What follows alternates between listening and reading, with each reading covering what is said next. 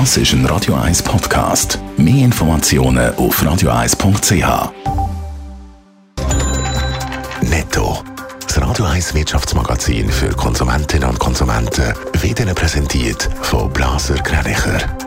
Wir beraten und unterstützen Sie bei der Bewertung und dem Verkauf von Ihrer Liegenschaft blasergreinicher.ch Hannes Dickelmann. In der EU sollen ab 2035 nur noch neue Wagen ohne CO2-Ausstoß verkauft werden. Darauf haben sich Minister von den 27 EU-Länder geeinigt. Details von der Regelung stehen allerdings noch nicht fest. Das EU-Parlament will das komplettes Verbot von äh, Verbrennungsmotoren. Gewisse Länder wollen Verbrennungsmotoren auch nach 2035 noch zulassen, sofern sie mit klimaneutralem Treibstoff unterwegs sind. Am Wochenende hat man gehört, dass die Airline Swiss im Sommer und Herbst weitere Flüge wegen Personalmangel muss streichen. Jetzt ist klar, wie viel genau. Von den geplanten gut 31.000 Flügen zwischen August bis Oktober müssen wir 676 ausfallen, hat Swiss im Schreiben mitteilt. Der Grund für die erneuten Ausfälle ist der Personalmangel, der in der gesamten Luftfahrtindustrie herrscht. Geplante Importverbot von der G7 für russisches Gold dürfte keine spürbare Folgen für den Goldhandel haben und insbesondere auch Russland nicht wirklich hart treffen. Das hat der Chef vom Branchenverband Fachvereinigung Edelmetall zu der Nachrichtenagentur DPA gesagt. Schon voran sei Russland vom, Geld, vom Goldmarkt in den USA und Europa nämlich weitgehend ausgeschlossen gewesen. Die wichtigsten Absatzmärkte China und Indien die stehen aber weiterhin offen.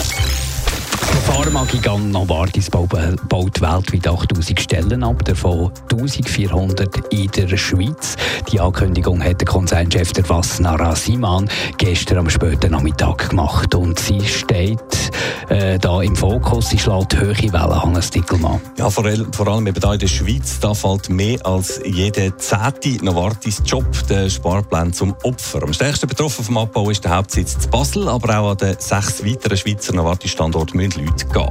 Scharfe Kritik für den Schritt gibt es vom Verband Angestellte Schweiz und auch von der Gewerkschaft Unia, deren ihre Sprecherin Daria Frick sagt gegenüber SRF. Es ist absolut klar, dass solche Sparmaßnahmen und Aktiendeals nicht auf dem Rücken von Arbeitnehmenden vollzogen werden dürfen. Ja, das Unverständnis ist umso größer, als dass Novartis erst gerade mit dem Verkauf von Roche-Aktien 14 Milliarden US-Dollar in die Kasse übergespült äh, bekommen hat.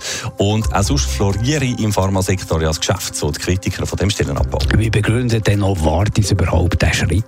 Ja, ganz kurz zusammengefasst, Sparmaßnahmen zum konkurrenzfähig bleiben. Ein bisschen ausführlicher heisst es, dass die beiden bislang getrennten Sparten Innovation und Krebsmedikamente zusammengelegt werden. Und da gibt es dann vor allem in den Bereich Verwaltung, Personalwesen, Vertrieb oder auch Marketing Doppelspurigkeiten, die sollen verschwinden. Es ist bekannt, dass in der Pharmabranche die grössten Kostenblöcke gar nicht bei Forschung und Entwicklung entstehen, sondern eben in diesen Bereichen Verwaltung, Vertrieb, Marketing.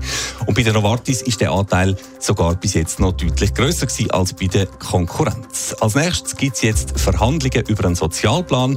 Da hat sich Novartis bei früheren Sparrunde ja immerhin schon grosszügig gezeigt. Netto, das Radio 1 Wirtschaftsmagazin für Konsumentinnen und Konsumenten.